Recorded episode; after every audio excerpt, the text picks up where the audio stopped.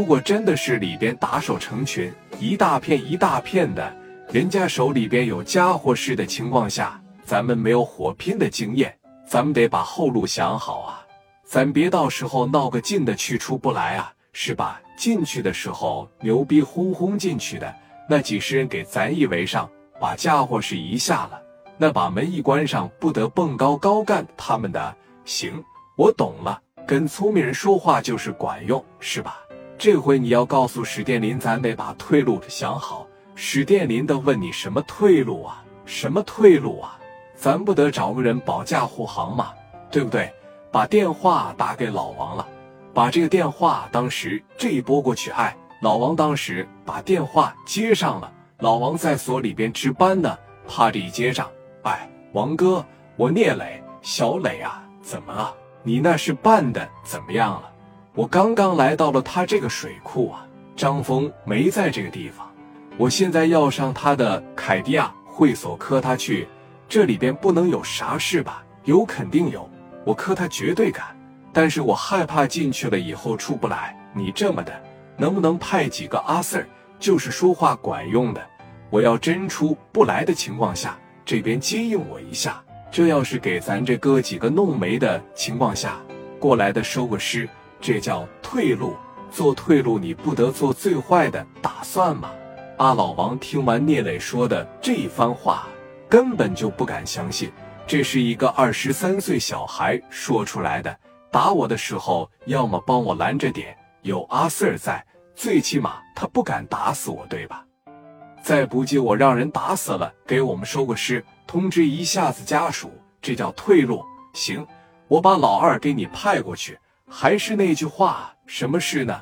多琢磨，别那么冲动啊，做好最坏的打算。你这个想法是对的。好了，我现在让老二过去好，那个最好是拿着配枪来。我知道那是肯定的。好了，把电话扒了一撂下。老王把放下的电话，寻思了两三分钟。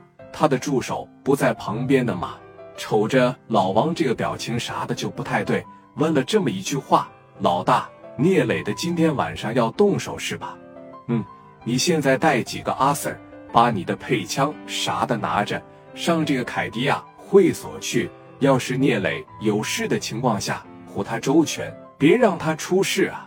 老大，我知道你现在想啥呢？我想啥呢？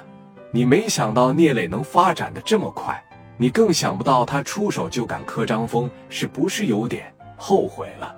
嗯，聂磊这小子野心极大呀！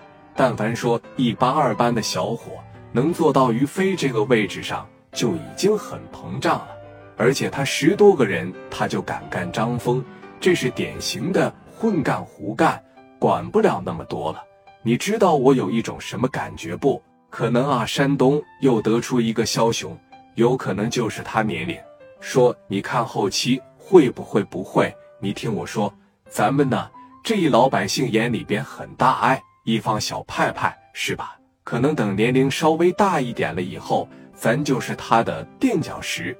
咱哥俩四十来岁了，要勇于去做别人的垫脚石。如果说聂磊膨胀两年让人干掉了也很正常，膨胀两年能更上一层楼，甚至说将来在这个区里边，在这个市里边能当上大哥，你记得现在帮了他，将来以后受益的肯定是咱哥俩。你想想，将来他要是成为青岛市的一把大哥，每年几千万、几百万、上亿的挣，拉拉给咱俩点，咱俩不也就开上奔驰了吗？啊稍微走动走动，咱俩还是个小派派嘛，那不也得上份公司里边工作去吗？我就在他身上赌，咱们没啥坏处。老王聪不聪明？你什么事啊？你得计较这个的雨师，你老怕他起来，那不行。一个人真要起来，不是咱俩能压得住的，对不？真要是起来了，他不念旧情，行，无所谓。我现在暂时性的能得点好处。我不得罪他，真要是他念旧情，将来年龄越来越大，我就说句最到家的话，兄弟，你王哥现在差个三五十万，能不能借给我？你聂磊的说啥呀？王哥，你说借你都是在扯我嘴巴子，对不对？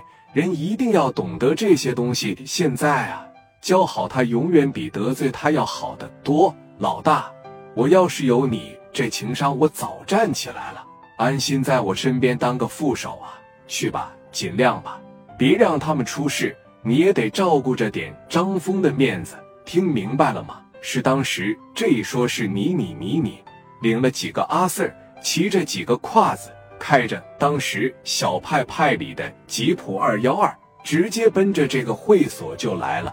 仅仅过了五六分钟的时候，聂磊他们这帮人就到了，租了三个小面包车，从车上扒着一下来的时候，每个人呢都是气势汹汹的。你说在这一时间段呢，聂磊一下来，瞅着这个老二，也就是说老王的副手这边一瞅，哥来了，我擦，咋的？水库里面没叨到他呀？没叨着，怀里边夹的啥呀？哎呦，我擦，从哪整的啊？昨天呐，我想办法凑了十万块钱啊，我整了七八杆，整了七八十发子弹，我来我就奔科张峰来的，兄弟听我的，这个东西啊。吓唬吓唬人无所谓，没事。不到万不得已的时候，千万别开。真要是开啊，打上边打下边，别打中间。听明白吗？哥，我明白。上去吧，哥，谢了啊。擦，我们家王老大呀，是真稀罕你的啊，千万别让他失望啊。上去吧，去。